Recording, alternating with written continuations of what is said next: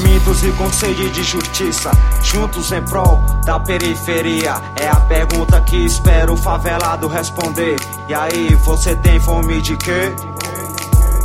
Famintos e com sede de justiça, juntos em prol da periferia. É a pergunta que espero o favelado responder. E aí, você tem fome de quê?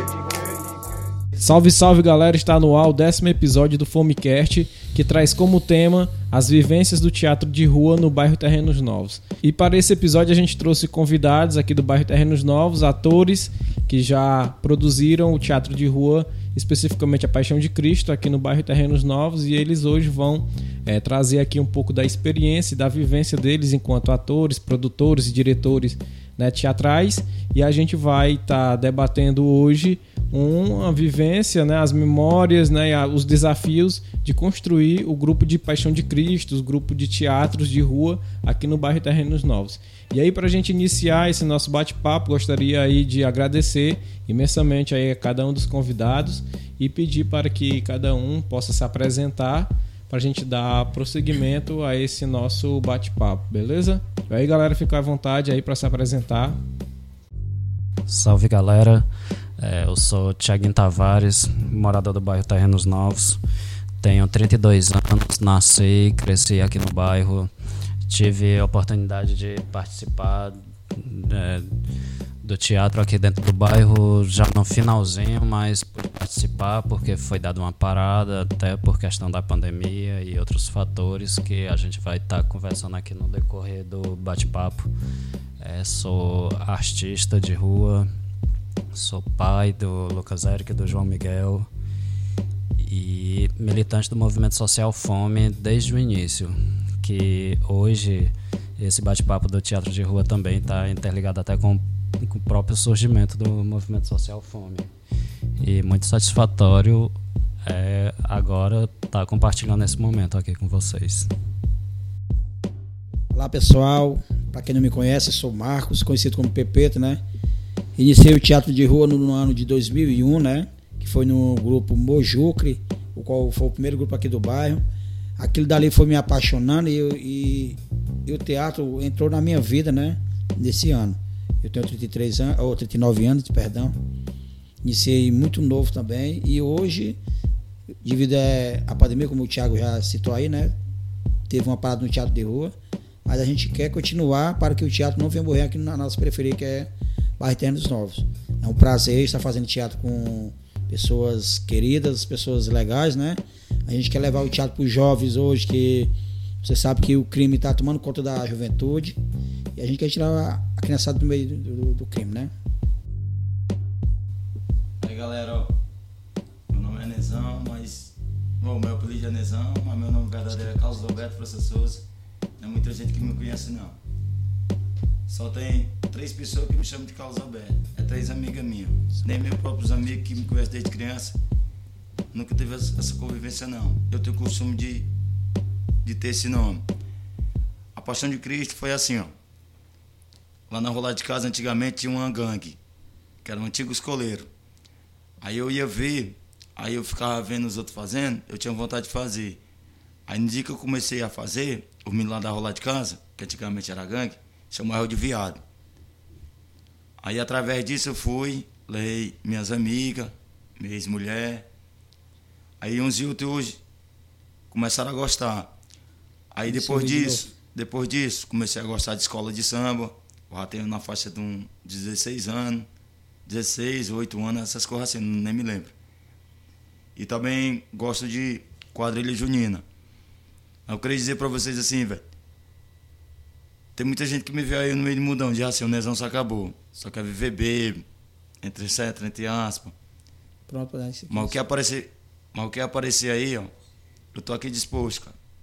Eu não, não deixei não o negócio do, do teatro, não. É minha raiz. Até porque todo mundo gosta de mim que eu fico fazendo macacada no meio da rua. É meu costume. É isso aí, valeu.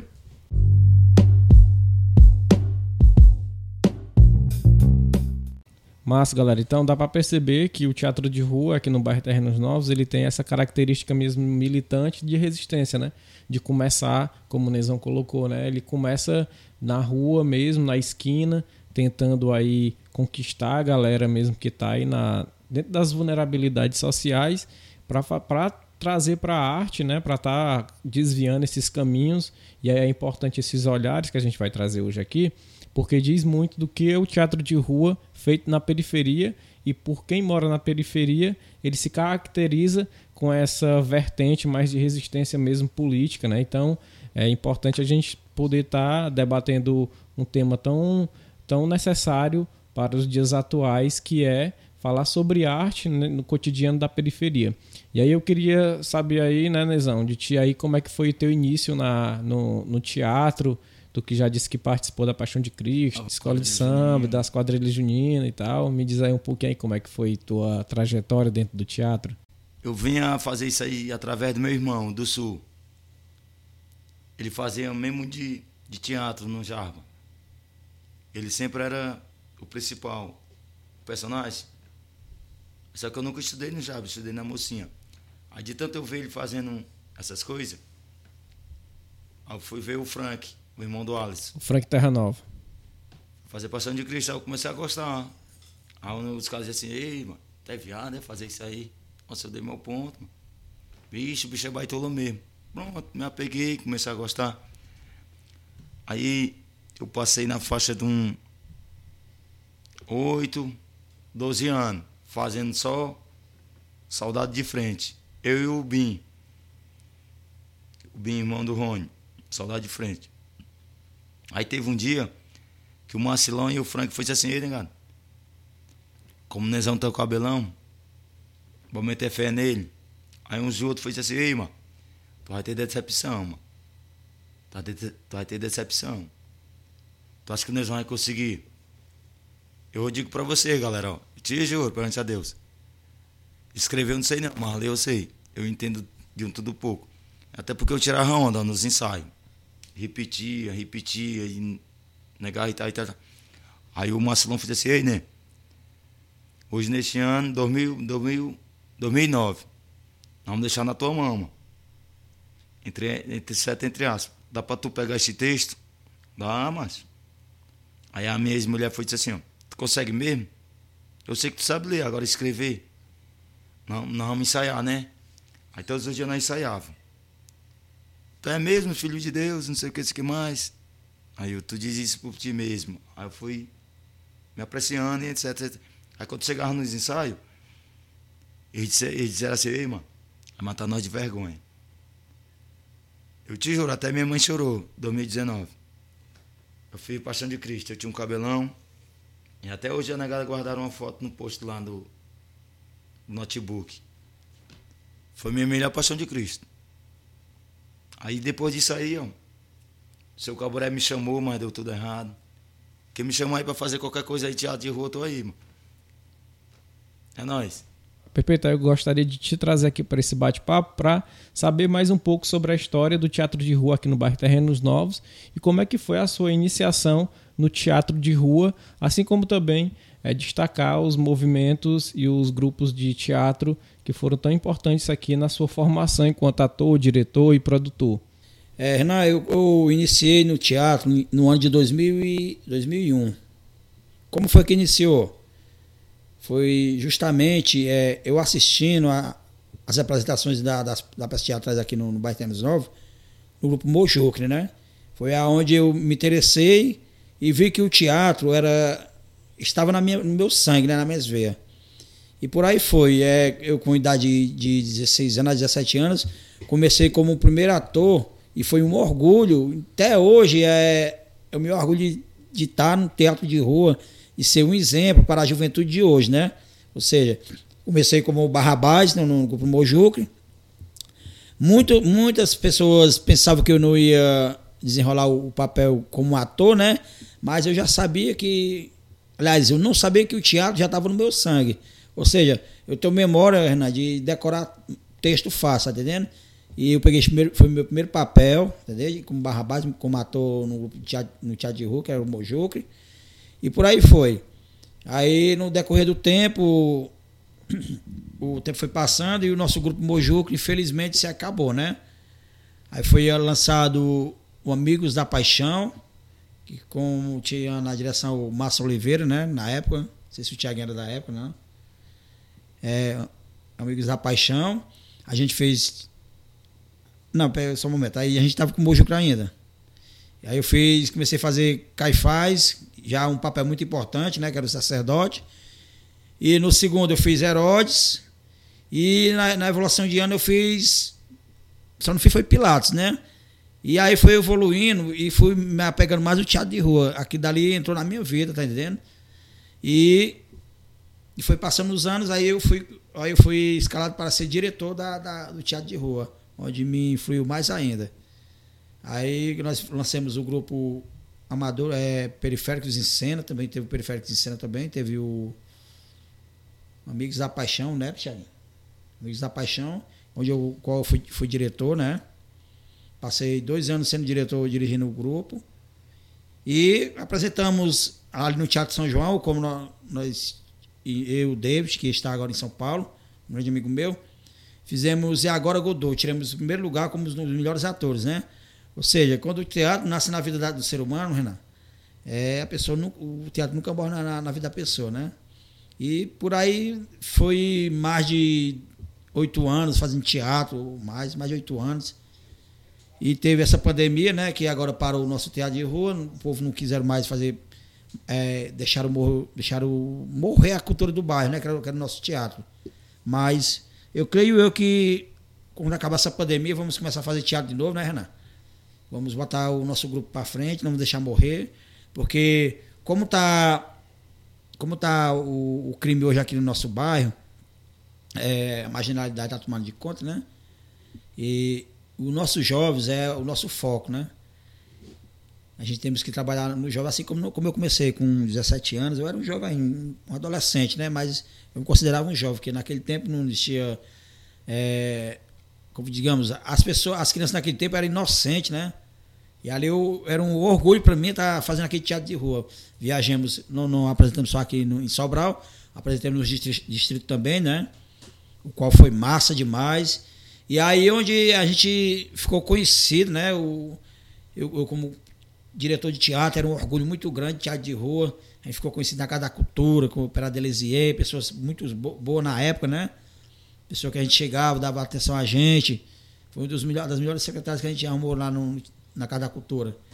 E a gente ia, ia, ser convocado para apresentar no Teatro Dragão do Mar. Olha aí, olha aí a evolução, a evolução que teve, né?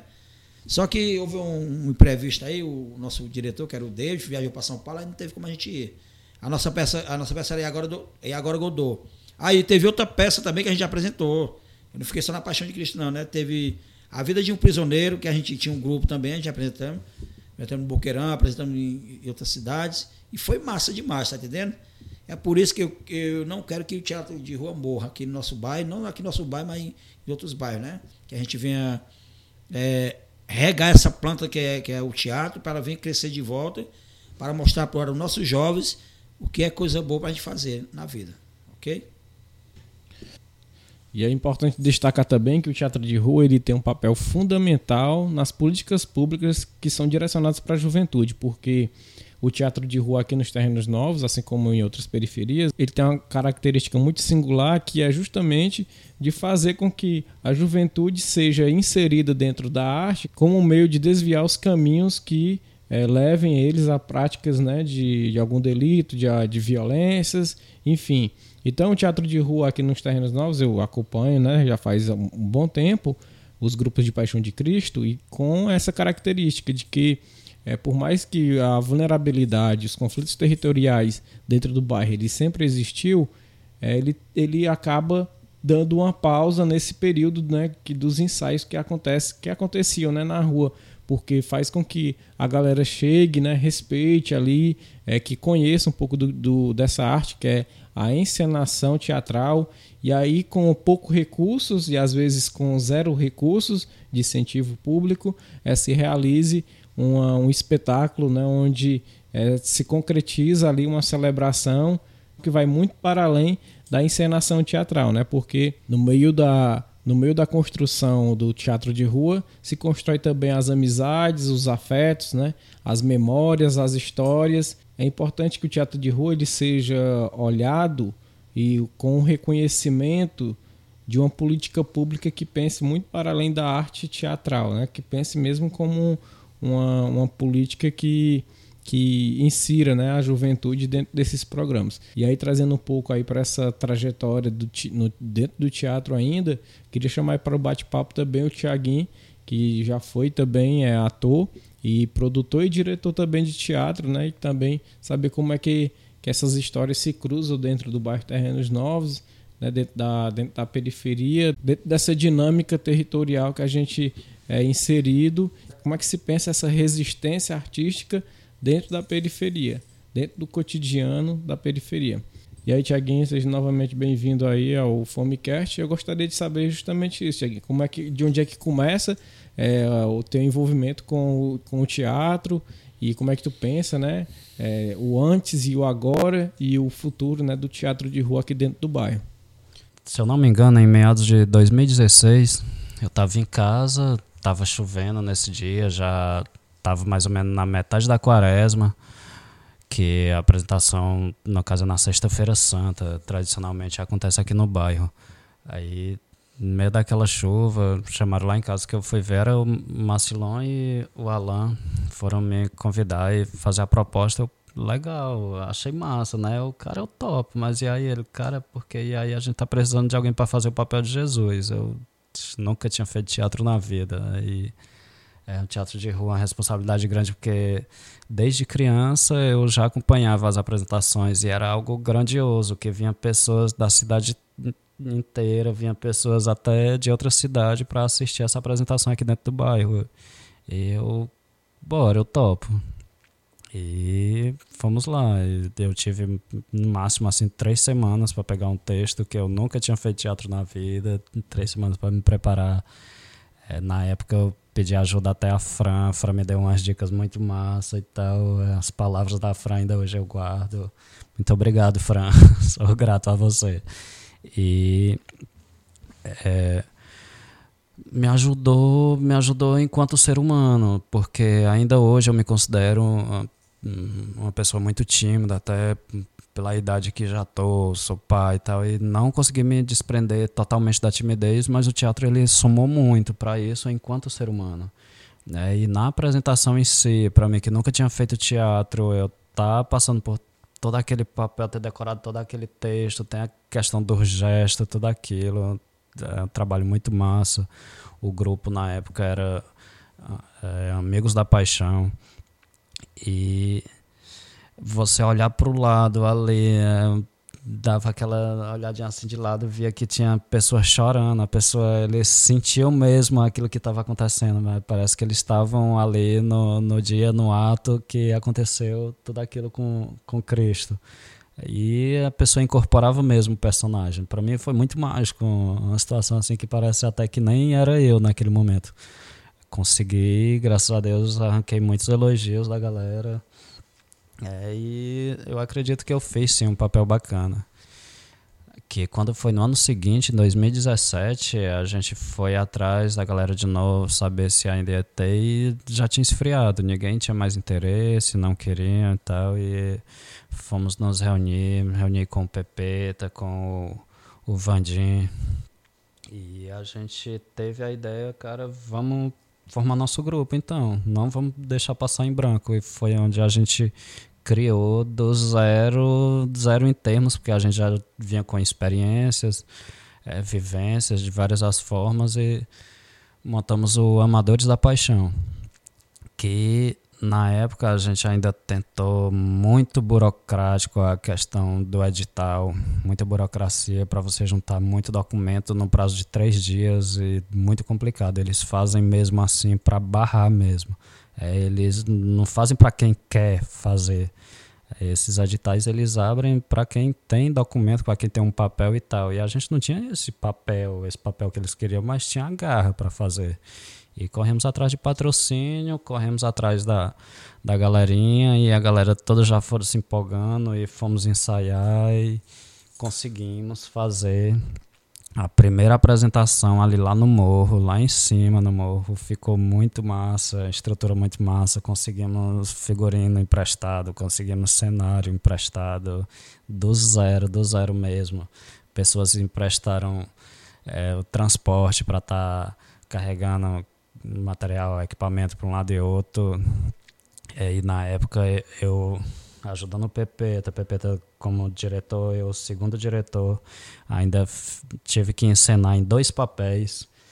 E muito gratificante, é conhecer uma galerinha nova que na mesma época infelizmente perdemos é, alguns dessa galerinha que encenou junto com a gente, perdemos justamente para essa violência, mas que ficou um aprendizado de várias as formas. Não é somente o teatro que estava envolvido, foi toda uma vivência de a gente passar dia e noite ali é, pensando, e aí, meu irmão, é, como é que a gente vai fazer? A gente não tem a grana, porque você pensa que tudo que você vai fazer envolve o dinheiro, só que é, o querer fazer está além do dinheiro, está além de qualquer valor assim simbólico, é a questão do sentimento mesmo você quer, nós queremos, então bora lá, bora, bora enfrentar, vamos fazer. Temos as imagens aí, temos prova de que a gente fez. A gente fez sem o tal incentivo do município. A gente conseguiu fazer, o Grupo Amadores da Paixão. E aí, galera, é interessante a gente perceber aí duas coisas na fala do Tiaguinho, que é a relação do incentivo público para com os grupos de teatro, né, de rua, especificamente os grupos de Paixão de Cristo aqui no bairro Terrenos Novos e a relação com a violência no território, como fazer teatro, como fazer arte, como fazer a militância social dentro do bairro periférico com o enfrentamento a essa violência toda, né? A violência acaba trazendo esse medo que barra muitas iniciativas, né, sociais, culturais, e a gente que mora dentro do bairro, a gente presencia isso na pele mesmo, né? Até como o Tiaguinho colocou, né? Como é, alguns atores e atrizes e participantes dos grupos do grupo dos grupos de Paixão de Cristo que já passaram pelo grupo de Paixão que já passaram pelos grupos de Paixão de Cristo que hoje não está entre nós que a gente perdeu para a violência.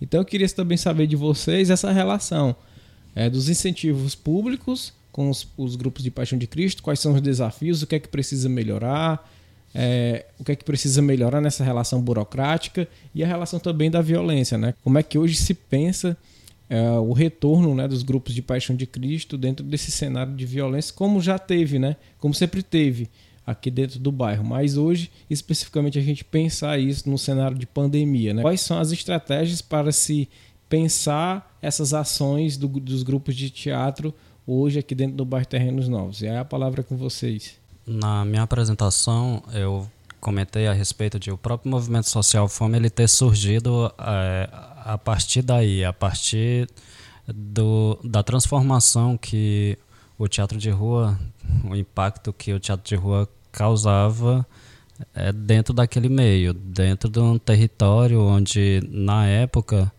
era a briga de, de gangues tipo, praticamente na mesma rua, só que um era no extremo da rua e a outra no outro extremo, que naquele período de ensaios, até o momento da apresentação, havia um cessar. É, os caras, às vezes, de gangues rivais, participavam do mesmo grupo e ali no momento conseguiam conviver e tal. Depois que terminava, voltava aquela violência de novo.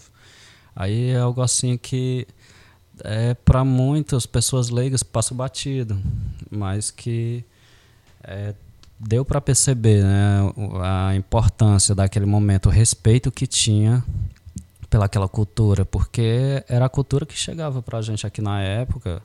Era aquele período que começavam os ensaios tal para apresentação de Paixão de Cristo. Até mesmo por isso que foi ficando algo tão grande que parava o bairro inteiro isolava ruas e ruas para fazer a apresentação.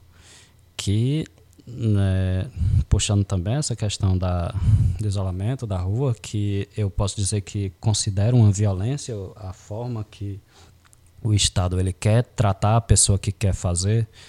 Em 2017, quando a gente fez a apresentação ali na, é, como a gente chama ali no morro, que no caso na rua 25 de dezembro, que já fica lá na parte ali mais alta do, do bairro, subindo. onde tem ali os três portes. Quando a gente fez a apresentação lá, a gente querendo fazer uma parada assim mais organizada, fomos, é, fizemos os ofícios para pedir é, interdição de alguma rua e tal, e ficamos apreensivos, com medo de é, eles virem querer barrar, chegaram a dizer, ó, vocês não podem fazer, tem que ter autorização para fechar a rua. Cara, eles nem passam pelas ruas. É, é, guarda municipal ou qualquer outra coisa do tipo não passa. Chega a opressão para essa comunidade que mora ali. E a gente estava fechando, entre aspas, mas era para uma apresentação. A apresentação durou o quê? Uma hora por aí.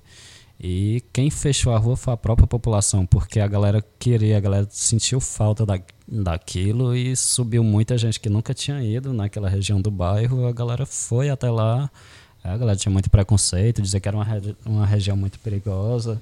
E, sabe, o que eu considero violência nesse aspecto é essa de o próprio poder público ele barrar uma juventude que está querendo fazer, querendo fazer cultura e e era uma cultura independente. É, a gente não passou no tal edital e nem por isso deixamos de fazer. E aconteceu. Ele acabou de falar, o povo tinha muito preconceito ali com a localidade do Morro, o qual se sentia ali um local perigoso. Mas é isso que o teatro de rua caça, né? É a juventude, a, a periferia para estar tá resgatando é, pessoas que estão envolvidas no mundo do crime, é, envolvidas nas drogas, para tá fazendo teatro para sair daquilo dali. Ou seja, foi o, o, meu objetivo. Queria agradecer também o Wesley, né, que é o Wesley Andrink, né, que é um grande decorador aqui de Sobral, o qual nos, nos ajudou muito, né, Tiaguinho? Foi um cara que lutou com nós do começo até o fim, tá entendendo? Não precisamos de benefício nenhum. Nós corria para o lado, corria para o outro. Mas o porquê? A gente não estava interessado no gente estava interessado em tirar a juventude das drogas, tá entendendo? Quando a gente chegou lá, quando é, que eu me mudei para lá, que a gente que eu vi que ali o movimento ali era muito sinistro, né, chamado. E ali eu me interessei, eu disse, eu vou botar um grupo de teatro aqui, o qual já vinha na minha vida já o teatro, né? Eu queria passar o que eu aprendi para a juventude. Ou seja, motivar o saimento das drogas. Teve até pessoas que, que eram do meu, do nosso grupo, que eram usuários de droga, né? Eles viram que era tão bom tá ali no meio do, do povão, fazendo ali teatro de rua, né? Que se interessaram. Uma pessoa até o Dedé. É, infelizmente perdemos duas pessoas do nosso grupo de teatro, né? Foi o, o Clertinho e o, o Vantes, né? E eu creio que se estivesse vivo, ele estaria aqui com nós, que ele, eles amavam o teatro, que eu conhecia. E nós não queremos que o teatro de rua aqui no nosso bairro venha morrer dependendo de, de benefício, dependendo de, de prefeitura, de, de, de seja o que, que, for, né? Porque quando a, gente, a, pessoa quer fazer o teatro, é, fica, vem, faz só na força de vontade, vai com a cara e a coragem, tá entendendo? Eu me lembro que eu e esse Tiaguinho aqui, nós ralemos, viu, para botar o nosso grupo para apresentar.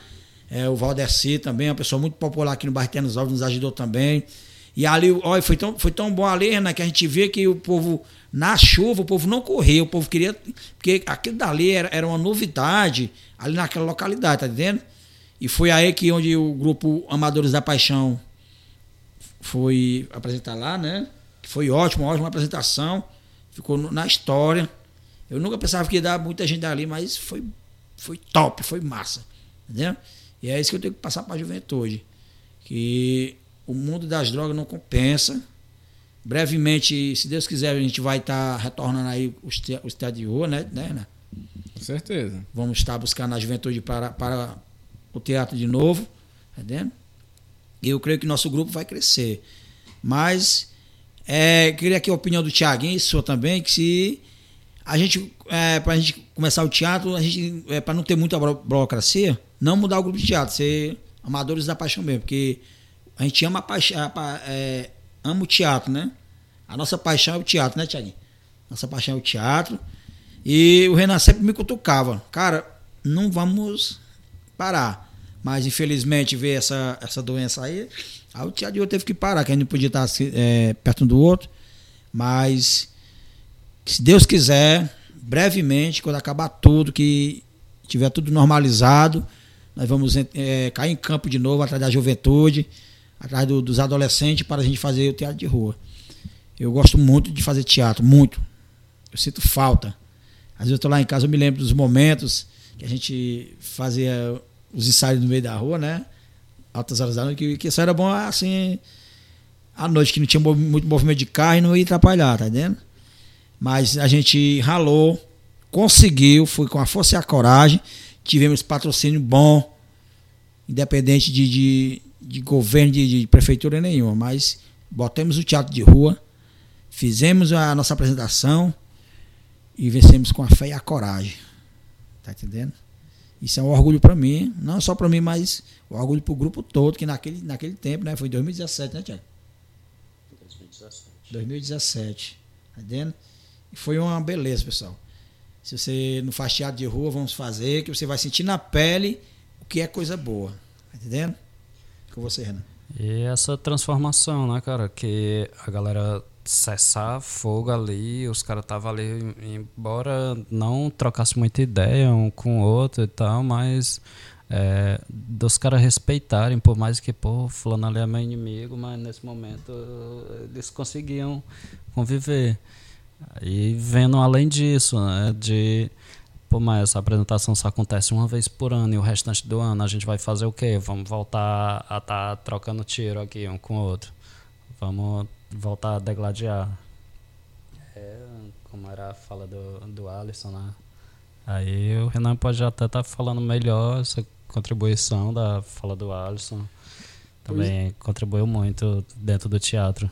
É porque foi no, no, dos ensaios da Paixão de Cristo, em 2013, viu, Pepito, que é, quando, como eu estava indo acompanhar toda, quase todo dia à noite, né, depois de 10 horas a gente se reunia lá do lado da igreja, na calçada da igrejinha de São Paulo Apóstolo, e aí tinha todo esse movimento e na época tinha, em 2013, tinha os dois grupos, né, periféricos em cena, periférico, era periféricos em cena, né, cena. É. que era o Marcilão que coordenava, né, Isso. ele e o Alan, e aí tinha os, o, o grupo grupo que vocês faziam parte, como era? Era o Amigos da Paixão. É, tinha, tinha Amigos da Paixão.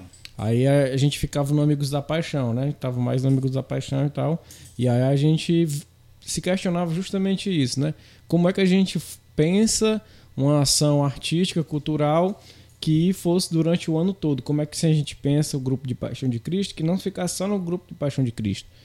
que depois da sexta-feira da Semana Santa, ele se dissolvia e não tinha mais outra opção de fazer arte dentro da, dentro da comunidade. E foi aí que a gente ficou se questionando, perguntando como era que a gente fazia isso. E aí a gente viu que alguns atores e atrizes tinham outras expertises, né? Como o Tiaguinho, que já desenhava, e a gente ficou nessa ideia aí, mas então dá pra gente fazer é, uns desenhos na parede, até então a gente não sabia o que era o grafite, né? Que é hoje que o, a especialidade que o, que o Tiaguinho domina. Então a gente ficou fazendo esse mapa e conversando internamente como era que a gente pensava isso.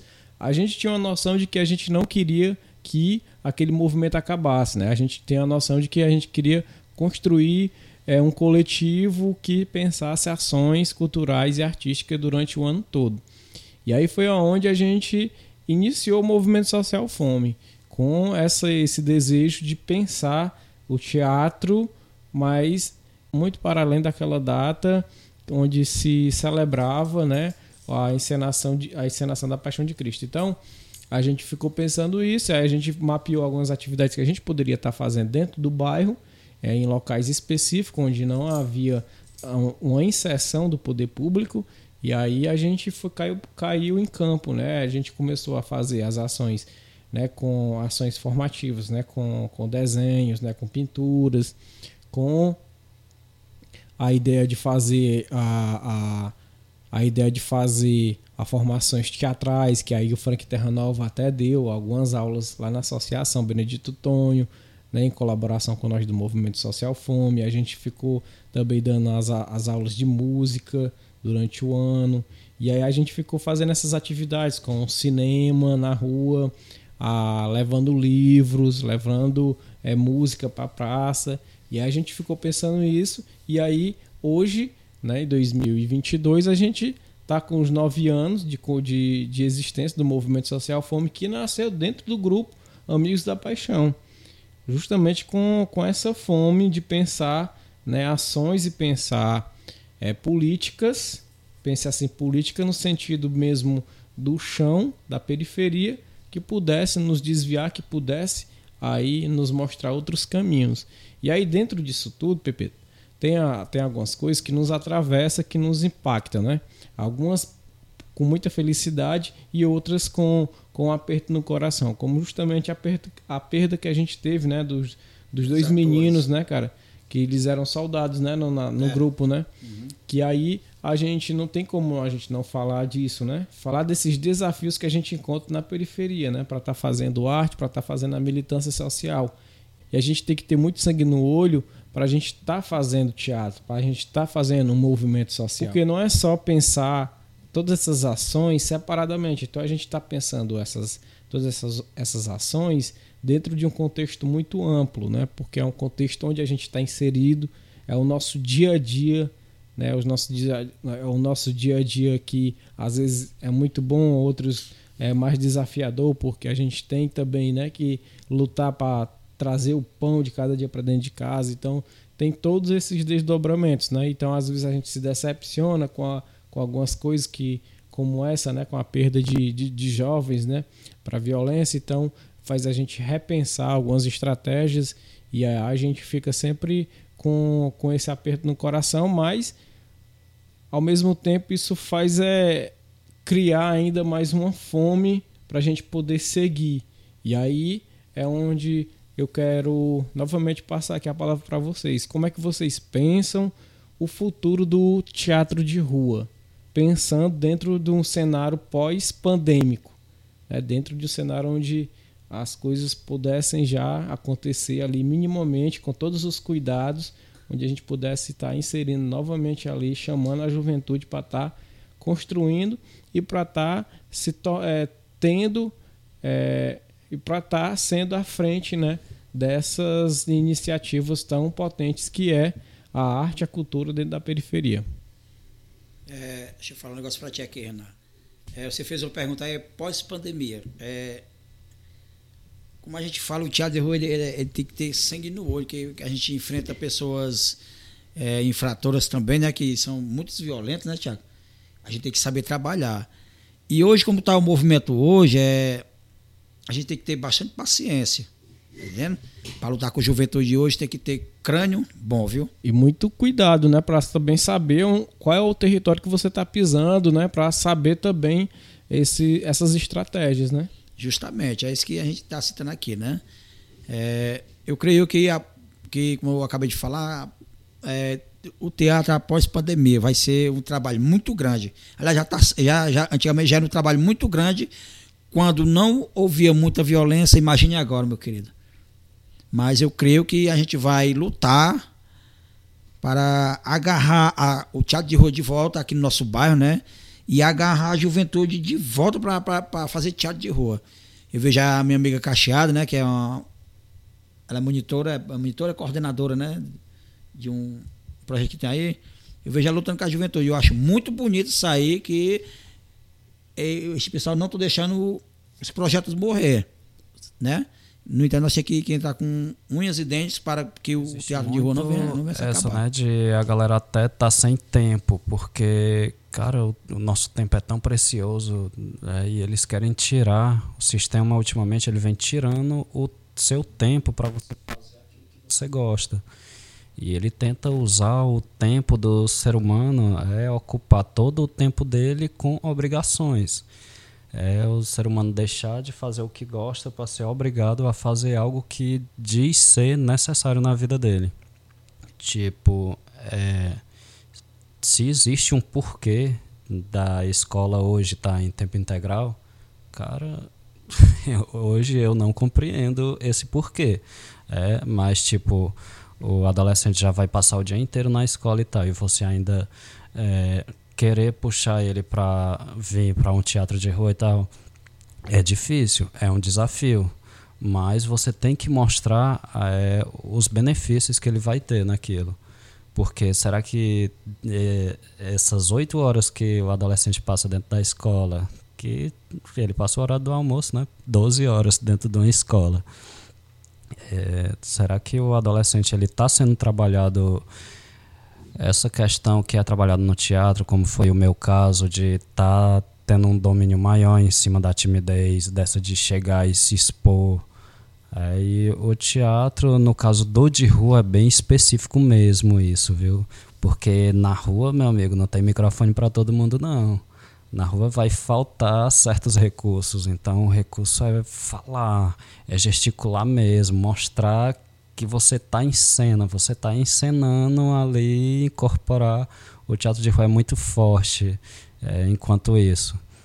Bem diferente, não posso dizer tanto porque eu não tenho a experiência do, do teatro nos palcos, é, esse teatro fechado, mas o de rua é bem expressivo mesmo. Então, a partir de agora, vamos estar tá pensando a estratégia, se desse tempo ainda para esse ano, só que lógico, né, com total respeito aos decretos, a questão do distanciamento, familiares que eu perdi, vizinhos, conhecidos. Lógico, com todo esse respeito, eu sou ciente de que não dá para rolar, mas é, assim que puder rolar uma apresentação, vamos lá.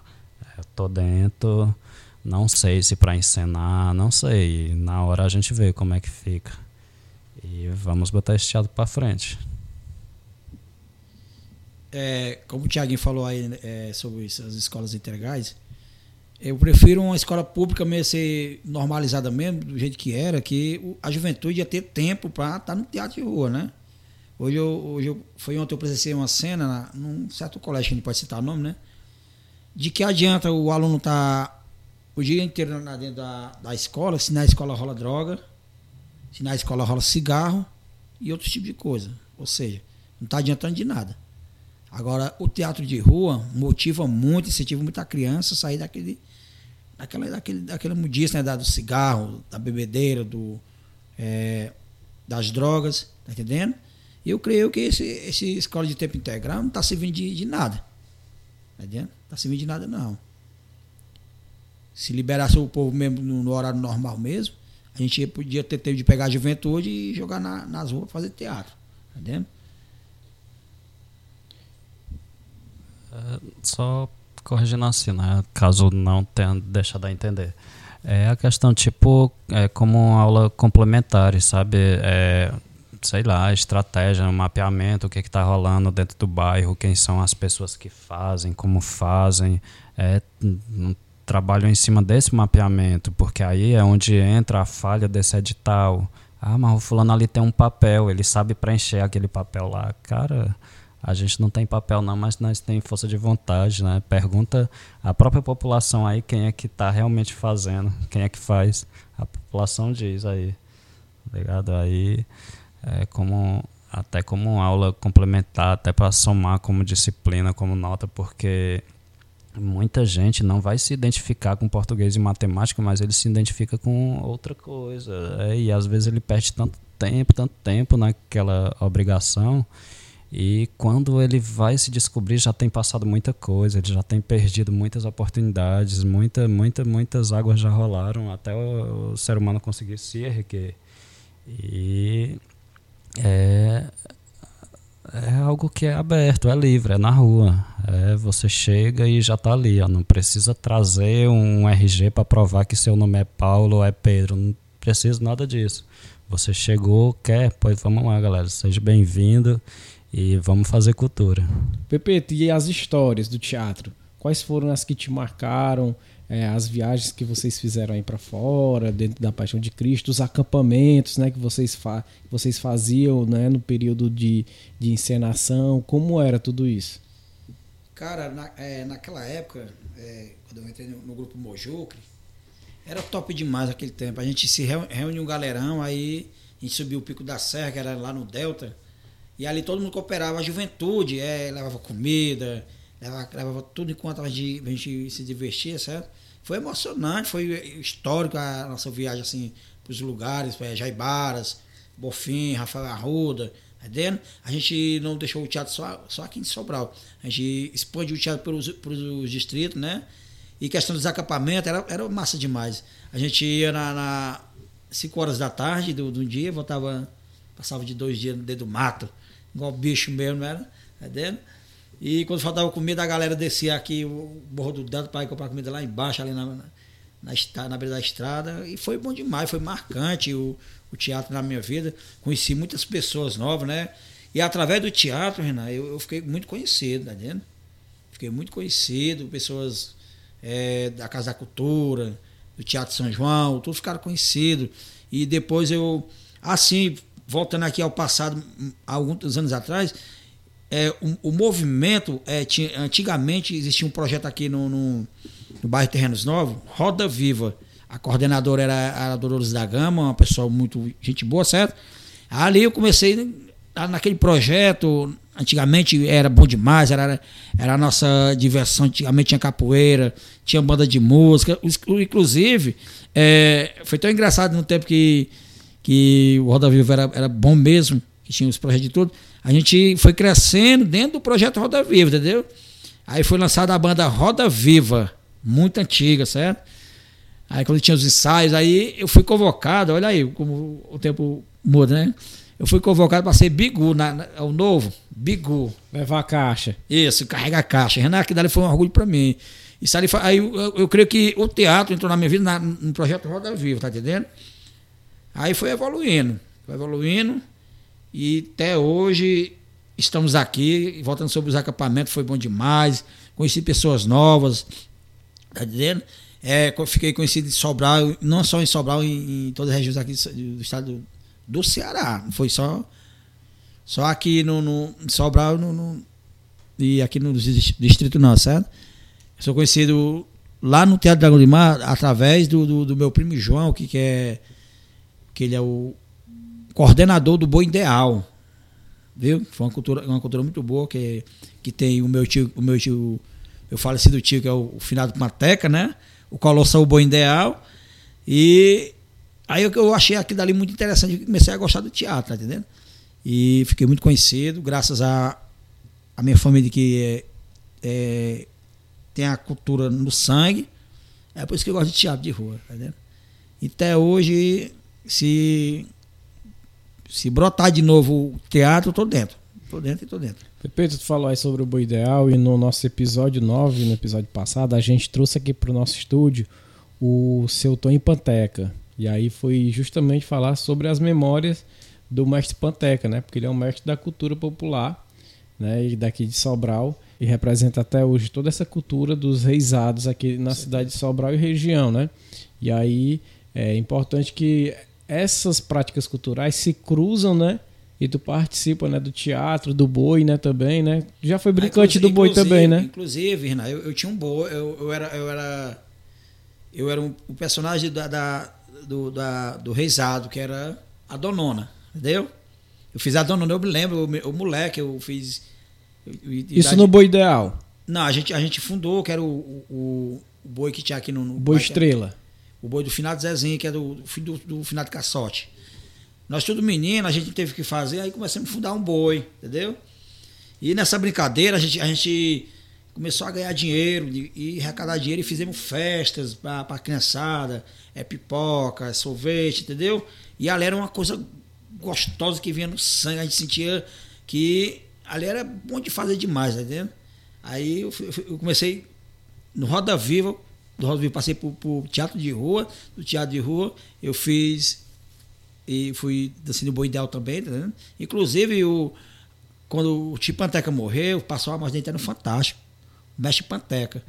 Ou seja, a cultura do teatro não vem de agora não, já vem de, é, de geração em geração da minha família, tá entendendo? Isso mesmo, as gerações elas estão aí para manter essa tradição, né? E aí é interessante a gente notar aqui é, esse, essa árvore genealógica da família Panteca, porque ela é muito enraizada dentro dessa cultura popular, né? Do teatro, do, do reizado, da música, né? Então, muito, muito, muita gente aí da família Panteca que tem, tem essa sua importância hoje para a nossa cultura, né? Com certeza. Meu tio foi, ele foi um cara guerreiro. Ele contava para mim que na época que fundou o Boi, o Boi Ideal, ele pensava que não ia para frente. Mas você podia ver que o Boi Ideal ele era um, uma das culturas mais tradicional aqui do, do daquela cidade de Sobral, que eu sei que era o, o boi mais conhecido, né? Depois vem, veio, veio outros bois, veio Estrela, Jacaré, mas incentivo do, do, do Tipanteca, tá entendendo? Que foi o primeiro que fundou o boi, o boi foi aqui, em Sobral foi ele. Inclusive que ficou, ficou conhecido nacional e internacionalmente, né? Que o Fantástico era no mundo inteiro, né? Quando eu estava assistindo, eu tomei até um susto. Morre em Sobral o mestre Panteca. Aí passou a história dele, entendeu? Achei muito lindo. É porque ele é o mestre do mundo, né?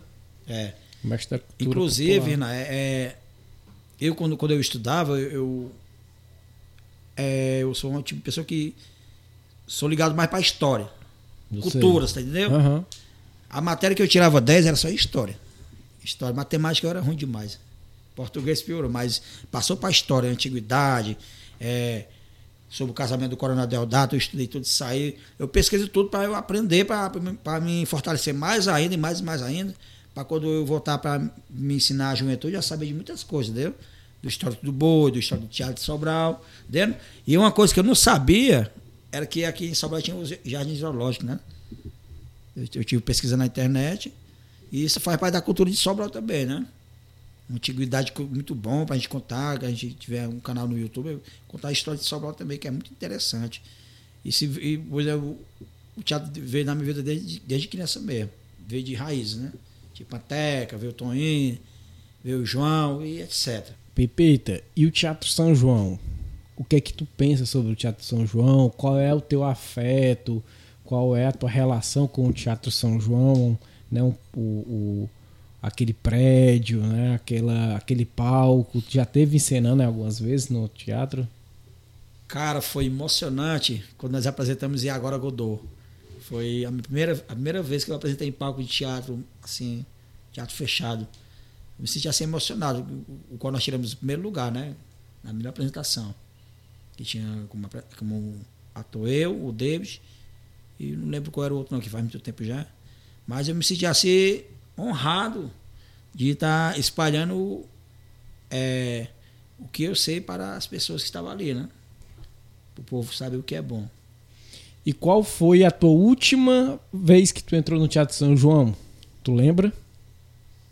Rapaz, é, a apresenta, a apresenta, essa apresentação que você fizemos foi, foi a única lá, foi a última, entendeu? Foi a primeira e última.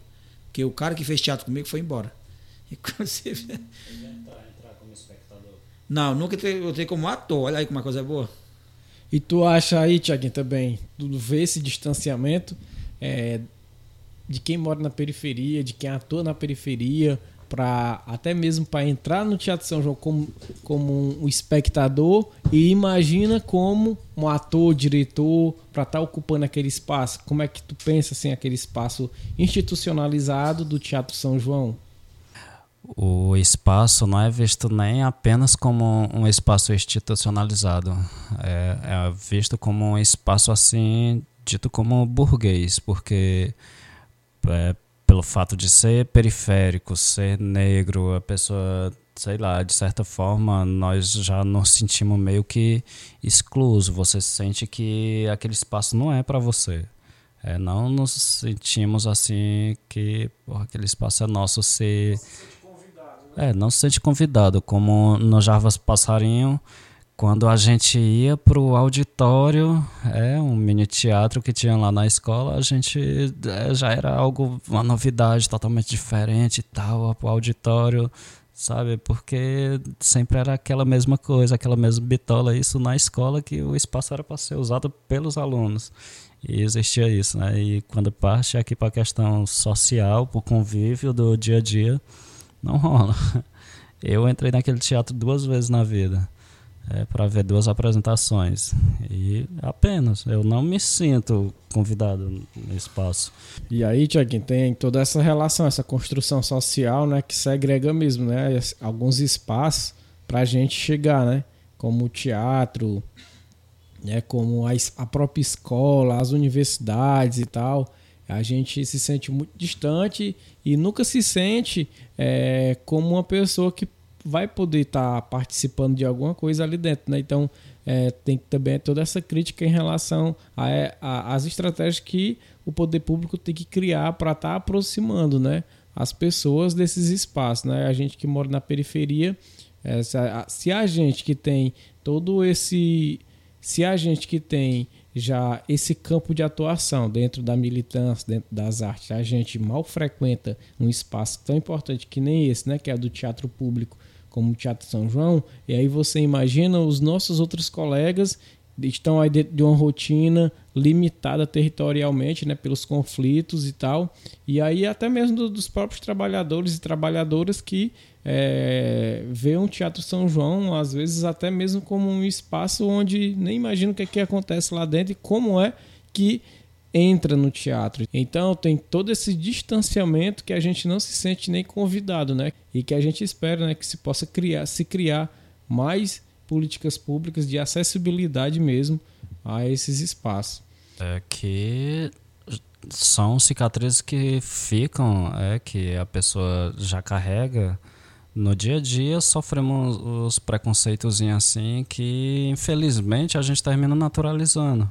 É mais um exemplo na Casa da Cultura de, de eu ter convidado os meninos para fazer uma apresentação de um trabalho que eu estava fazendo de uma instituição e tal. Aí era tudo muito fácil porque era uma instituição para dialogar com o espaço da Casa da Cultura, onde funcionava a Secretaria de Cultura. Aí os meninos chegam para fazer a apresentação. O cara vai atrás de tomar uma água, os meninos são barrados é, e são tratados assim feito, pô, o que, que esses moleques estão fazendo aqui? Não era para eles estarem aqui, sabe? E é algo assim muito agressivo, são cicatrizes mesmo que sempre que você lembra, machuca, né? E quando fala nessa ligação que é logo tudo ali pertinho, é, eu nunca entrei no Museu Dom José. nunca entrei. É, aí tem Teatro São João de frente, atravessando a rua aqui, nós falando do museu, tem a Casa da Cultura e é são espaços ali bem próximos e as pessoas passam ali é, praticamente todos os dias e se perguntarem, a galera da perifa, cara, tu sabe o que, é que funciona ali, tu sabe que prédio é aquele, a galera não sabe. Eu já perguntei a pessoas e colegas meus e o cara dizer, cara, eu acho que é uma igreja, não é não? Sabe? E ele não tem culpa disso, a culpa não é dele. Essa é a realidade. Pepe, o que é que tu pensa em relação a esse distanciamento que há desses espaços públicos que eram para ser bem mais atrativos para a gente que mora na periferia e que na verdade no nosso cotidiano não são, né? Como a gente está trazendo hoje aqui essa temática sobre o teatro de rua. A gente pega o exemplo do Teatro São João, que para nós é tão difícil esse acesso, né?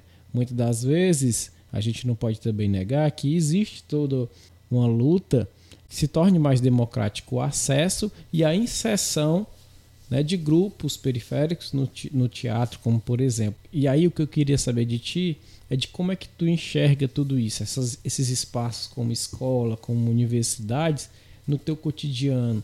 Como é a relação que tu tem com eles, né? De tu já frequentou algum espaço desse? Se há algum olhar diferenciado para ti, com preconceito, quando tu teve a necessidade de acessar esses espaços. É, eu lembro que na época que a gente foi, foi apresentar a peça E Agora Godot lá no Teatro São João, teve olhar, uns olhares para mim assim, meio desviados, né? Ou seja, porque é, você sabe que a pessoa que, tá na periferia, que é de periferia não é bem-vinda em outros lugares.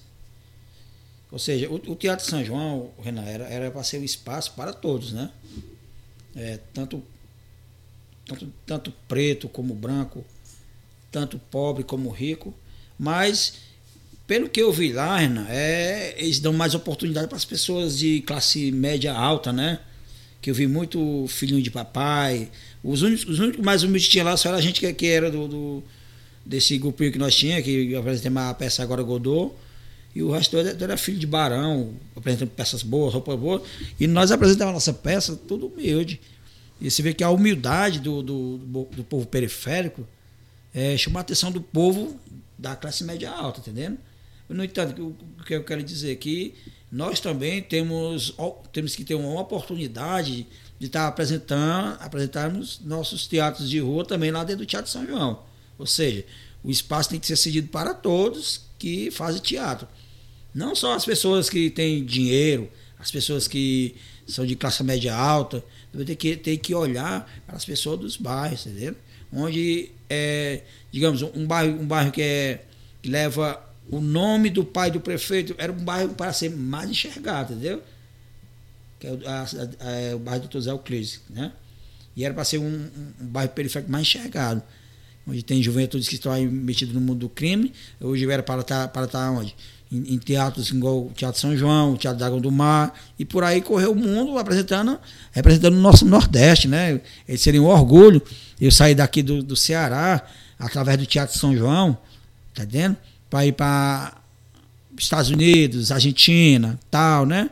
Seria um orgulho para a gente, mas para isso a gente é, tínhamos que ter uma oportunidade de o espaço cedido para a gente também fazer teatro lá junto com os outros também, tá entendendo? Não só fazer exceção de pessoas. É, a, a palavra de Deus fala que o nosso Jesus ele não fez exceção de pessoas, ou seja, Jesus ele amava a todos. Assim também nós temos que ser também aqui no bairro também. Nós temos que ser amados também, é porque a gente é pobre, preto, tá entendendo? Vamos ser desprezado, nós temos que ser é, mais enxergados ainda, tá entendendo? E, é, e como você fez a pergunta, é, como foi, como foi lá, as pessoas, na hora que eu entrei, né, eu, fui, eu fui simples, chinelinho de borracha, certo? De bermudinha, mas a minha simplicidade não influiu nada. O que importa, porque eu mostrei que eu tenho capacidade de ser um bom ator, sendo preto, pobre e humilde, viu? Entendeu? No entanto, é, ser cedido não só para, para essas pessoas, que eu, como eu acabei de citar para você, deve ser, deve ser cedido para todos. Já que é um, um teatro do, do, nosso município sobralense, tem que ser para todos também. Tá certo?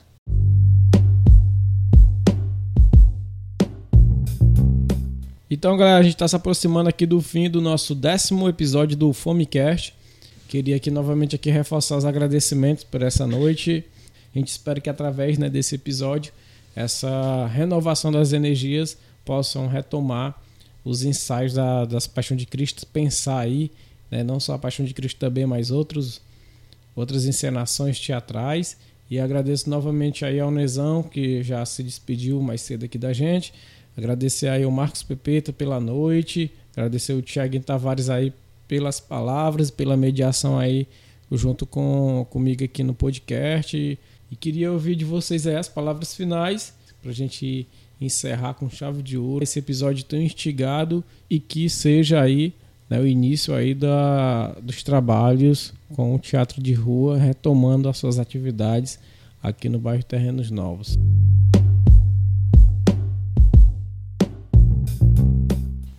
É, primeiramente queria agradecer a Deus, né, Renan? Segundo a você, que você é um cabra desenrolado, cabra que nunca deixava o Thiago de robô aqui no Bairro Novos, né? Agradecer aqui o Thiago Tavares, qual que tem me acompanhado direto. Eu até me esquecendo, deixa eu me mandar mensagem para mim no Facebook, né? Para ligar, é, salvar o número dele. É, que eu tenho para dizer é que vamos seguir em frente, né? Agradecer a todos que está, nos assistiu aqui na live, né? Agradecer você também. E vamos seguir em frente, né?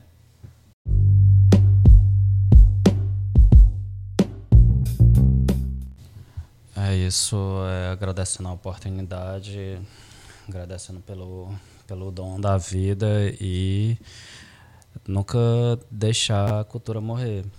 Vamos acreditar que através da cultura a gente consegue muita coisa. A gente consegue até uma profissão, é, consegue até uma vocação, tudo através da cultura.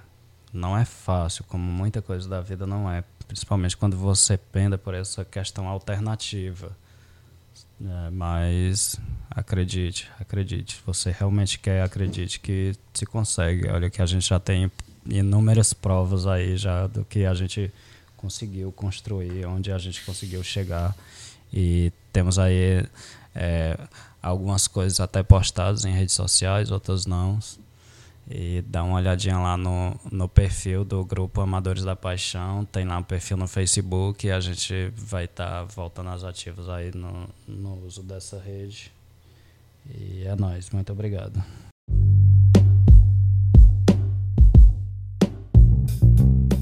E aí, galera, a gente fica imensamente agradecido por cada um de vocês terem colado hoje aqui nas ideias e terem construído esse nosso décimo episódio do Fomecast.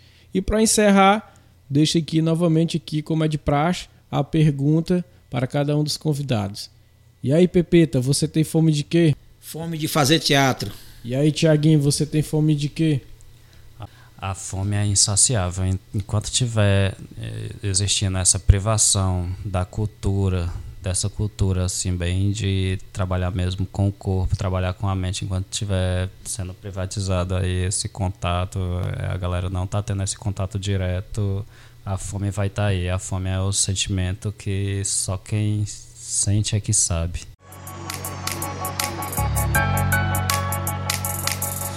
Famintos e com sede de justiça, juntos em prol da periferia. É a pergunta que espero o favelado responder.